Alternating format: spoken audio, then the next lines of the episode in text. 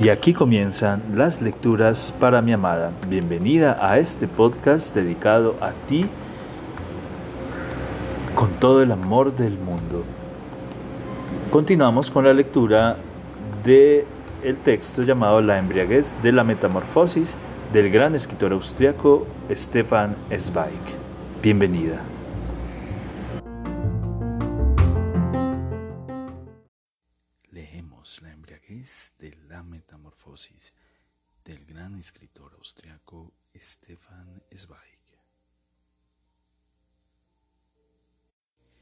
Christine entra en su oficina.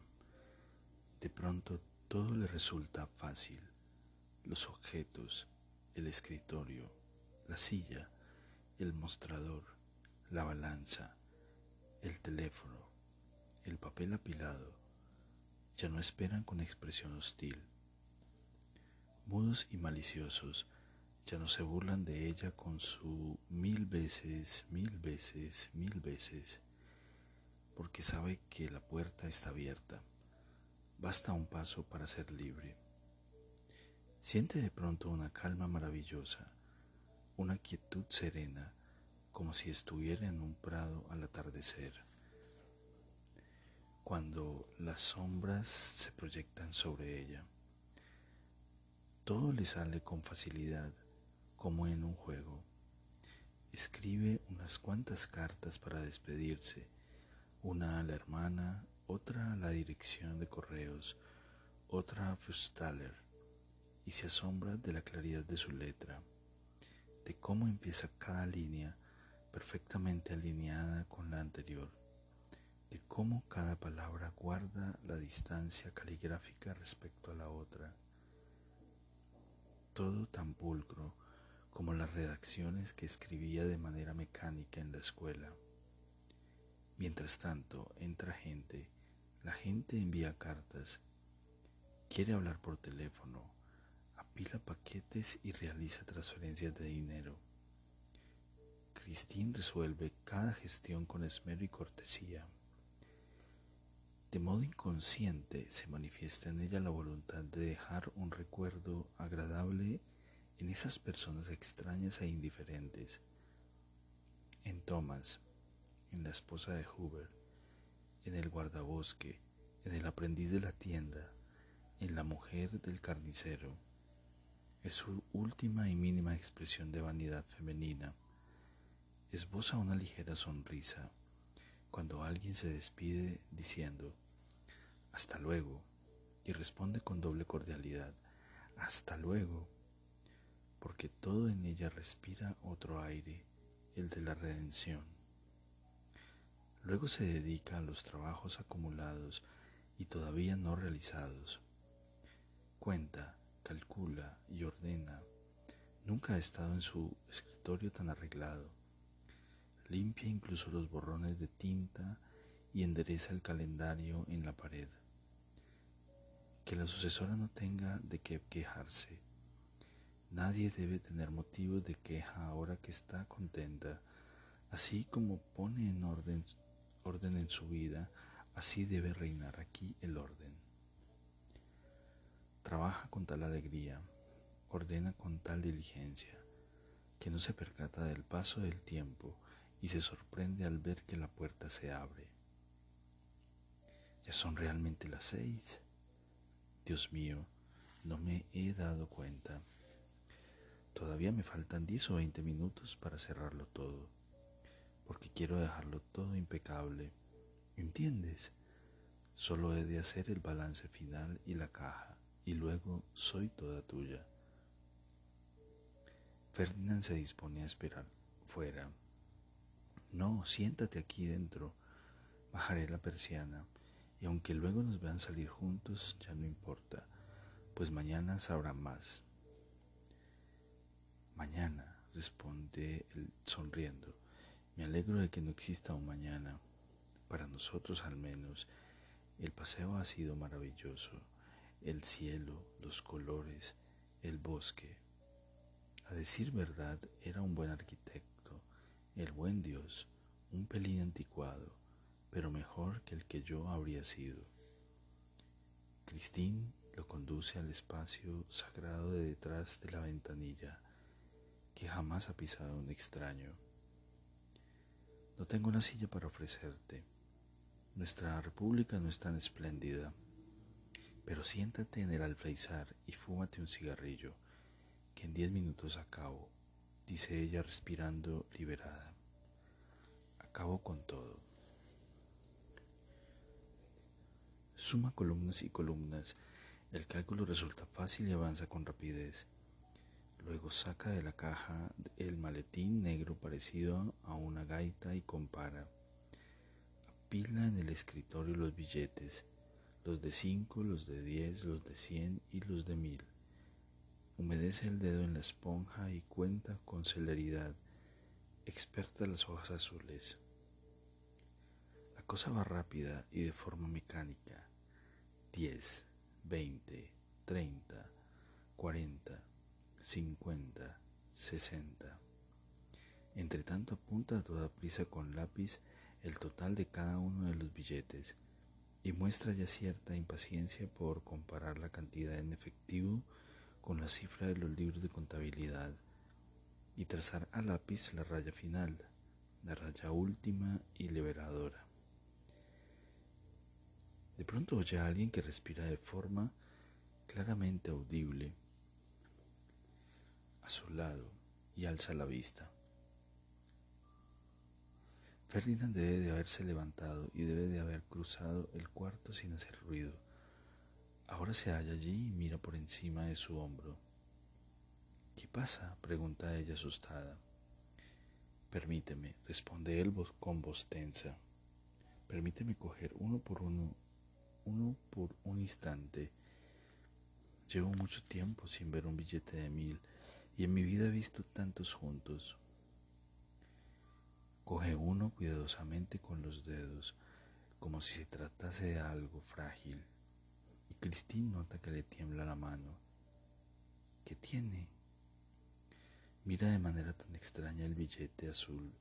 Sus delicadas aletas nasales tiemblan y una luz extraña le ilumina los ojos. Tanto dinero. ¿Siempre guardas tanto dinero aquí? Por supuesto, y eso que hoy es poco, solo 11.750 chelines. Pero al final del trimestre, cuando los viñadores pagan sus impuestos o cuando la fábrica transfiere el dinero de los sueldos, suele ser 40, 50 o 60 mil. Una vez se alcanzaron incluso los 80 mil. Ferdinand mira el escritorio de hito en hito. Se ha llevado la mano a la espalda, como si tuviese miedo. ¿Y no te resulta, no te resulta incómodo tener tanto dinero en el mostrador? ¿No pasas miedo? ¿Miedo de qué? La oficina está cerrada con rejas. Mira las barras de hierro que gruesas que son, y al lado está la tienda, y arriba vive el campesino de la granja de Weidenhof.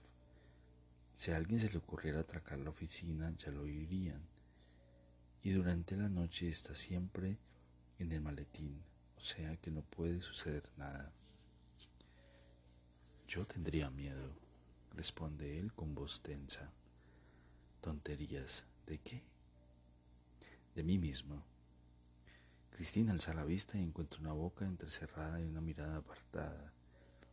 En eso Ferdinand empieza a deambular en el despacho. No lo soportaría, no lo soportaría ni una sola hora. No podría respirar con tanto dinero al lado. Me pasaría el día contando. Michelines, un billete rectangular, un estúpido trozo de papel. Y si lo cogiera y lo guardara en el bolsillo, sería libre. Durante tres meses, medio año, un año, podría ser cuanto quisiera y vivir mi vida y con todo cuanto hay aquí. ¿Cuánto dijiste? Once mil setecientos cincuenta chelines. Podríamos vivir los dos durante dos años, tres años, ver el mundo y vivir cada minuto de verdad. No como hasta ahora, sino de verdad, vivir la vida del ser humano para el cual nacimos, dejarlo crecer y devenir, no estar atados. Un simple gesto, tensar estos cinco músculos, marcharse y ser libres. No, no lo habría soportado, me habría vuelto loco de solo mirar el dinero, de tenerlo al alcance de la mano, de olerlo, sentirlo y saber que pertenece a ese fantoche absurdo llamado Estado, que no respira, que no vive, que no quiere ni sabe nada, al invento más estúpido de la humanidad que tritura al ser humano. Me habría vuelto loco, me habría encerrado durante la noche, solo para coger la llave ni abrir la caja. ¿Y tú has podido vivir con esto? ¿Nunca lo has pensado? No, responde ella asustada, nunca. Pues el Estado ha tenido suerte. Los canallas siempre tienen suerte. Acaba ya, lo dice con tono casi airado. Acaba y guarda el dinero. No puedo verlo más. Christine cierra la caja precipitadamente. De pronto le tiemblan los dedos. Luego salen en dirección hacia el ferrocarril.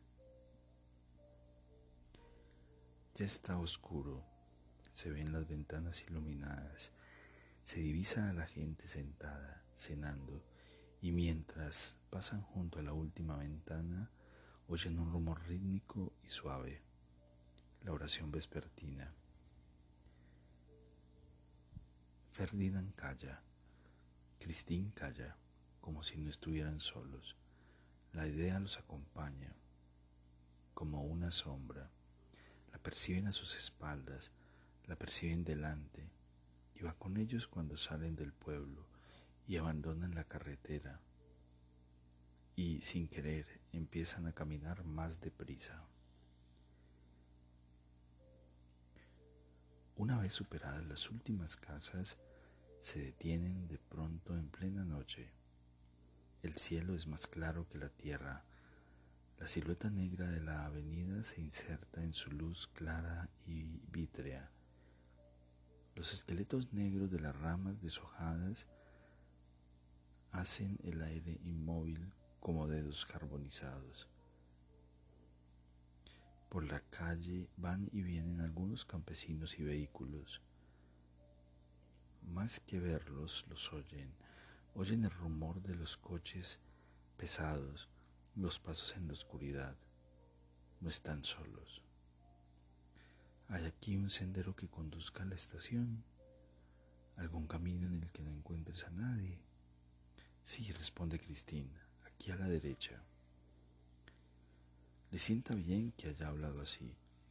No ha de pensar en la idea única la sombra peligrosa que, tenaz e inaudible, la persigue paso a paso desde la oficina de correos. Durante un rato, Ferdinand camina en silencio a su lado, como si la hubiese olvidado. Ni siquiera la toca con la mano. De repente pregunta, y la pregunta cae de su mutismo como una piedra.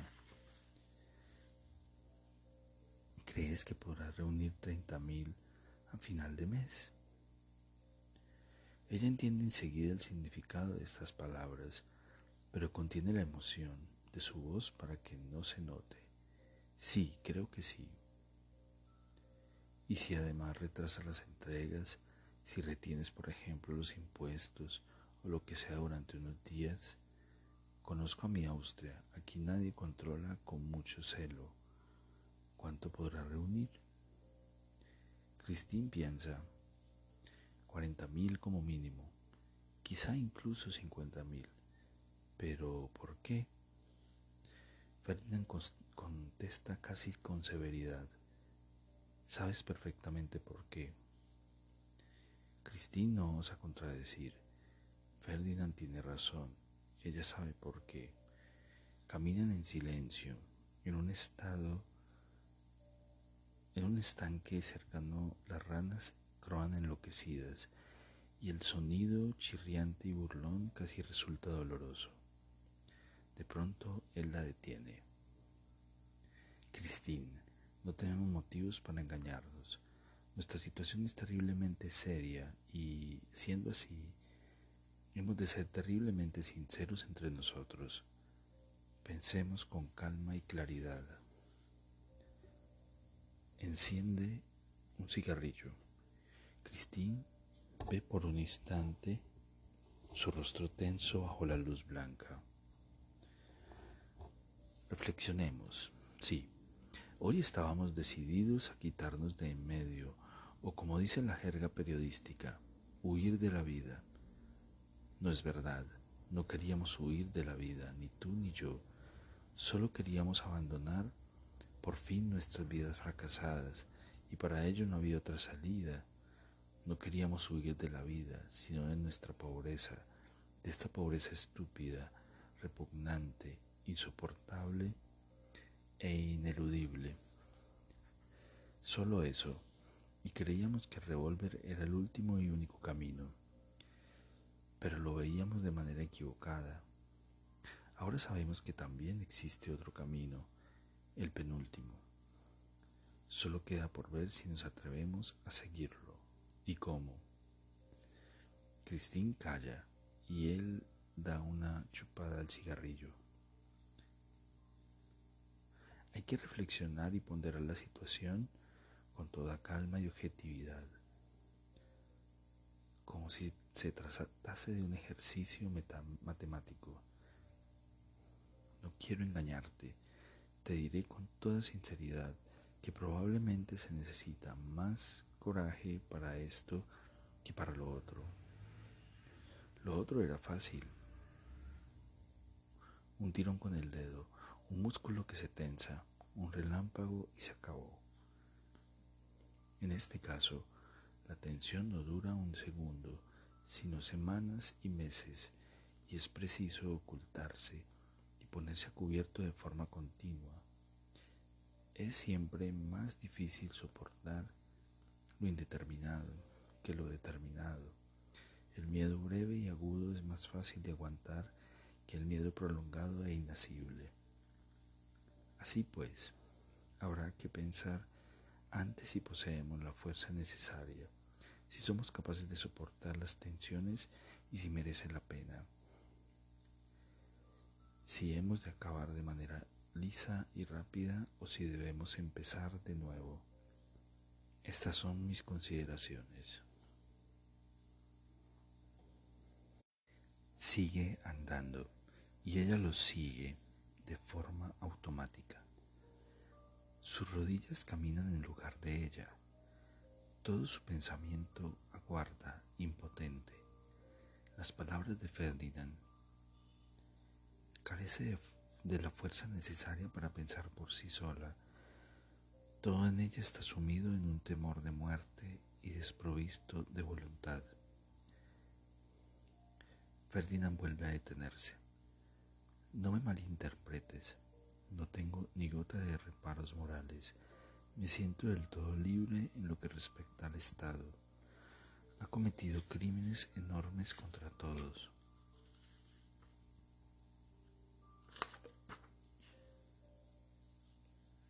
Contra nuestra generación. De suerte que tenemos todo el derecho.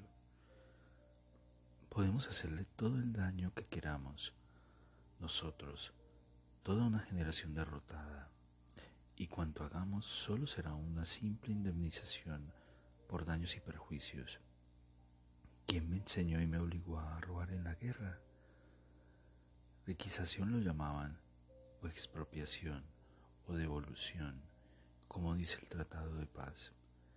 Cuando estafamos, ¿a quién debemos este arte sino a Él, que nos enseñó a convertir en porquería en un plazo de dos semanas, el dinero ahorrado durante tres generaciones a hacer desaparecer los prados, las casas, los campos, que durante cien años pertenecieron a una familia.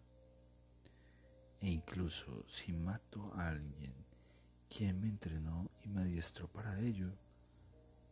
Seis meses en el cuartel y luego años en el frente el buen Dios tiene apuntado nuestro proceso contra el Estado, que ganaremos en todas las instancias. nunca podrá pagar la enorme deuda, nunca podrá devolvernos lo que nos han quitado. Nos ha quitado.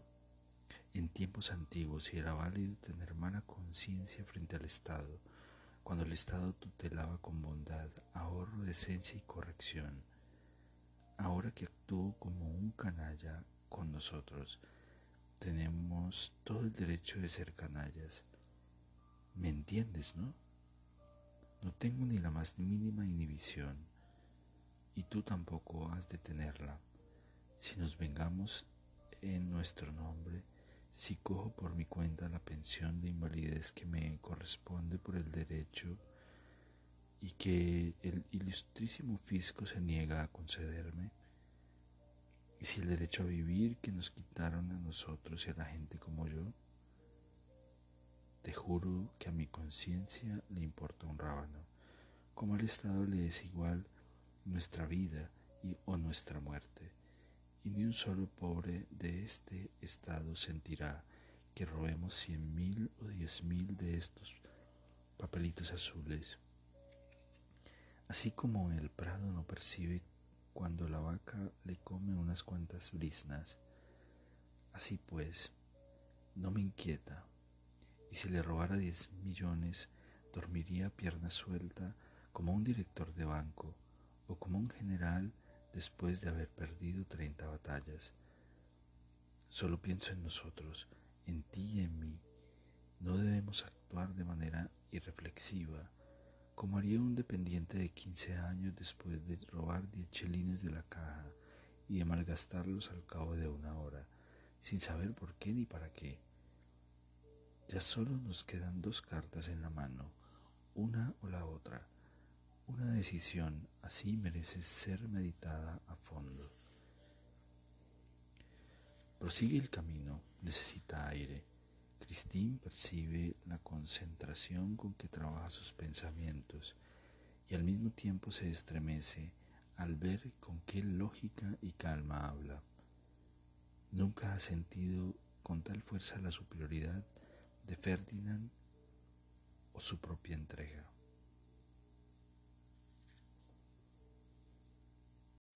Y aquí terminan las lecturas para mi amada. Espero este capítulo haya sido de tu agrado. Te amo, te amo con todo mi ser, todo mi corazón.